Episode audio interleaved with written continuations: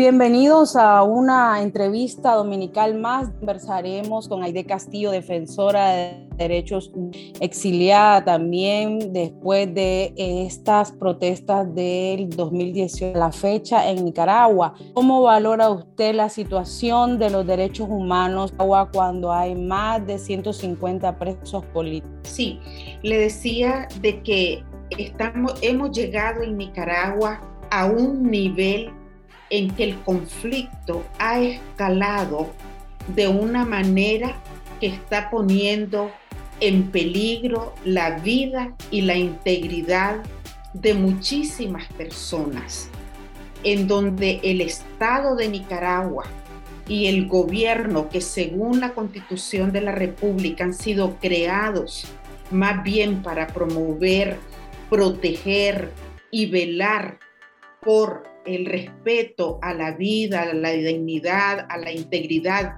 de todas las personas que habitan en Nicaragua, más bien estas instituciones son las que se han convertido en victimarios y en violadores de los derechos humanos. Los juicios, por ejemplo, que se han desarrollado en estos días son juicios de muchísima preocupación no solo para sus familiares, para la sociedad nicaragüense y para la comunidad internacional, como ayer lo expresó el Consejo Permanente de la Organización de Estados Americanos. Es inaudito que en Nicaragua los juicios se hagan en las cárceles, que se viole completamente el debido proceso. Y lo peor, ya hemos lamentado la muerte de tres ciudadanos nicaragüenses estando en manos de las cárceles de la dictadura, que en realidad cuando haya una institucionalidad democrática, estos juicios, tienen, estas muertes tienen que ser realmente investigadas Bien, ¿cómo interpreta usted el cambio de régimen a casa por cárcel a José Palé, Arturo Cruz y Francisco Aguirres por temas de salud?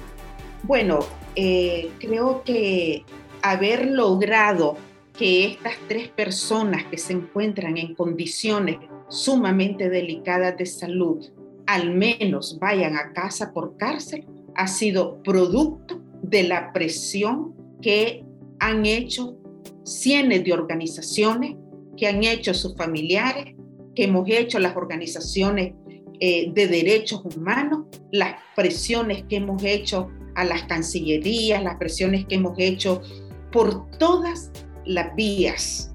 Este no es un favor ni que el régimen se ha conmovido.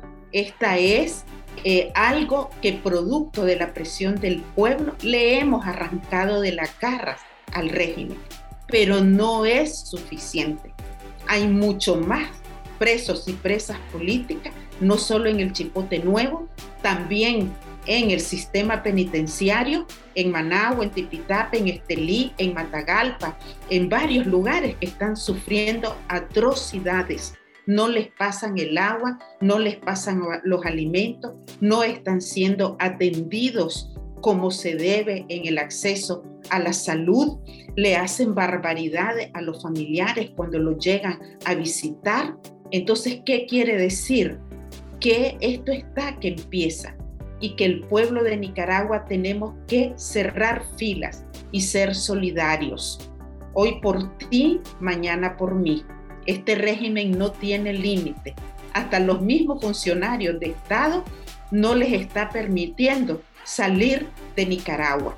O sea esta lucha no es solo contra la oposición, contra los azul y blanco. Es una dictadura que se ensaña contra un pueblo que quiere libertad y vivir dignamente. Eso es lo que el pueblo de Nicaragua quiere.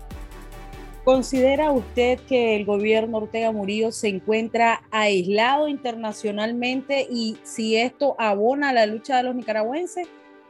Es un hecho que el régimen, la dictadura Ortega Murillo, desde 2018 ha venido en un progresivo aislamiento producto de toda la denuncia que hemos hecho las organizaciones de derechos humanos, las organizaciones de víctimas, las organizaciones de sociedad civil, los movimientos sociales, el exilio, la diáspora y muchísimas voces que se han sumado a nivel internacional. Pero este aislamiento ha cobrado mayor precisión y mayor proporción a partir, en primer lugar, del 7 de noviembre, cuando el pueblo de Nicaragua, de una manera extraordinaria, con su silencio, abandonó las calles y no asistió a votar el 7 de noviembre. Esto queda también ratificado en una encuesta de la CID Galo que dice que el régimen a estas alturas con costo cuenta con el apoyo de un 8% de la población, que probablemente son ese grupo de personas eh, que tienen altos cargos en el Estado y que guardan fidelidad por esos privilegios que están eh, recibiendo. Luego se, se consuma el aislamiento cuando la Asamblea General de la Organización de Estados Americanos adopta una resolución en noviembre pasado diciéndole al régimen de Ortega, señor, la Organización de Estados Americanos no puede reconocer como legítima su farsa electoral. Por tanto, si no se reconoce como legítima estas elecciones, tampoco se puede reconocer al gobierno y tampoco a ningún diputado ni a ningún funcionario que sea nombrado por un, régimen que está reconocido como ilegítimo. Bien, ¿qué podemos esperar como parte de esa presión internacional? ¿Qué prosigue? ¿Qué es lo que se puede esperar ahora? Yo creo que los nicaragüenses debemos de cobrar conciencia, que cualquier paso siguiente necesariamente pasa por la concertación, por la cohesión, por la unidad en la acción de todas las fuerzas que queremos un cambio, el retorno de las libertades y el retorno de la democracia en Nicaragua. No se puede dar paso firme y avanzar más aceleradamente si la oposición sigue dispersa, un grupo por aquí, un grupo por allá. ¿Con esto qué quiero decir? Que la solución al conflicto de Nicaragua no va a venir de afuera.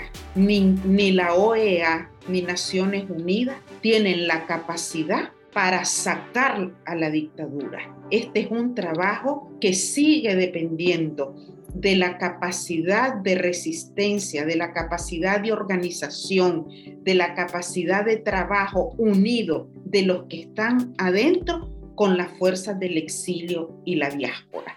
La comunidad internacional también está pidiendo que quiere ver un solo grupo cohesionado, una sola vocería, una cara colectiva de la oposición nicaragüense para poder seguir dando pasos más agigantados y que la comunidad internacional nos siga acompañando de una manera más beligerante.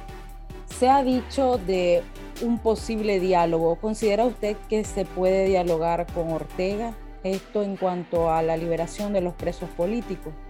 Creo que ahorita el diálogo que urge es el diálogo entre las mismas fuerzas de la oposición para poder hacer un frente común, para poder aglutinarnos todos en un espacio común y aquí nos necesitamos todos y todas. No se vale en este momento estar descalificando que porque el uno viene eh, de la derecha, el otro viene de la izquierda, el otro no tiene partido, la otra esto, el otro, sino que todos los que tenemos un compromiso con la salida del régimen, tenemos que unirnos desde la comunidad, el barrio, la familia, hasta llegar al exilio y la diáspora. Entonces, ese es el principal diálogo. Ahora, un diálogo para que sea productivo, usted tiene que sentarse entre iguales sentarse en este momento es prácticamente que el régimen esté de un lado de la mesa con un montón de armas con las que cuenta, con los paramilitares, con la policía, con el apoyo de todas las fuerzas de seguridad y ponerle con esa, esa fuerza militar es casi decirle al pueblo, vení conversar conmigo y que al pueblo lo tiene con un fusil en la espalda. Existe una nueva ola de exilio y de gente queriendo sobrevivir en otros países. ¿Cómo es vista esta situación en materia de derechos humanos y allá eh, en la comunidad internacional? ¿Cómo valoran esta nueva ola de exilio?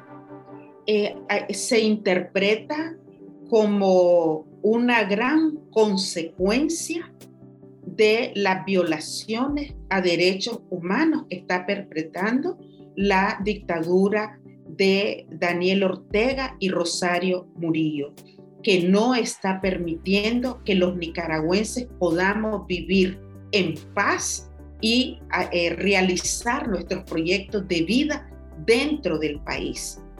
Preocupa a nivel regional porque esto hace que muchos nicaragüenses estén transitando por Costa Rica, por Honduras, llegar hasta México, de México a Estados Unidos, de Costa Rica hacia España. O sea, hay una preocupación de la comunidad internacional que está llevando eh, precisamente a que la comunidad internacional obligue y presione más a Ortega a que respete los derechos humanos y están clarísimos que mientras la dictadura no salga de Nicaragua, esta ola al exilio va a continuar, aún con las consecuencias que esto tiene. El país se está descapitalizando. Nicaragua está perdiendo una gran fuerza de trabajo, una fuerza calificada, está perdiendo a su juventud que no encuentra cómo realizar un proyecto de vida. De manera que el régimen está apostando a que Nicaragua es como una finca donde solo se va a quedar el patrón, la patrona y su familia. Y esto no se puede ni se debe permitir. Los derechos humanos nos pertenecen. Los nicaragüenses nacemos con derechos humanos. Ortega y Rosario no son ni el Estado ni el país. El país somos nosotros los ciudadanos y tenemos que buscar cómo encontrarle una salida pronta a este conflicto y esto pasa por la responsabilidad individual de cada nicaragüense. Aquí no se puede delegar la ciudadanía. Cada uno de nosotros somos responsables de conquistar el país que deseamos y el país que queremos. Muchas gracias, Aide Castillo. Esta fue la entrevista dominical acá en Radio Darío en cuanto o en materia de derechos humanos. Estuvo con ustedes Castalia Zapata.